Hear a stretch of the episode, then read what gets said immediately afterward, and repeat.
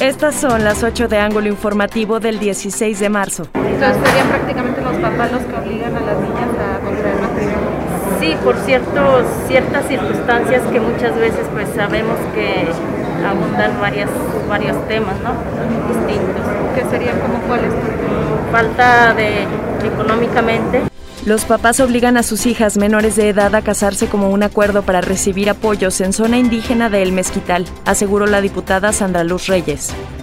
Aún con el permiso de los padres no se pueden casar los jóvenes menores de edad, enfatizó Rocío Azucena Manzano Chaides, directora del DIF estatal.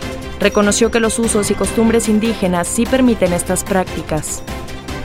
Hasta el momento se ha vacunado contra el COVID-19 a 40.174 adultos mayores de 60 años y a 10.580 personas del sector médico, informó el gobernador José Rosa Puro Torres. Reconoció que se está a punto de pasar al semáforo verde. Se han cerrado 1.400 negocios por la pandemia a un año del inicio de las medidas sanitarias, lamentó Mauricio Holguín, presidente de Canaco. El número podría aumentar a 1.800. Renuncia el alcalde de Poanas, José Luis Valadez Valenciano, y funcionarios públicos del ayuntamiento al partido Movimiento Ciudadano para integrarse a las filas del PRI, informó el presidente estatal del Revolucionario Institucional, Enrique Benítez Ojeda.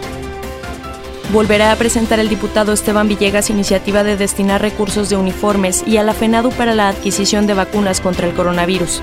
Solo los gobiernos estatales están facultados para comprarlas instala el gobierno estatal equipo de braquiterapia para el Centro de Cancerología de Durango, que brindará una mejor atención a pacientes con tratamiento de cáncer cervicouterino, de próstata y de piel. Presentó su renuncia formal el ex líder sindical de Pemex, Romero de Champs, como trabajador activo de la petrolera. Tenía vacaciones hasta 2024, explicó el presidente López Obrador. Funerales Hernández presentó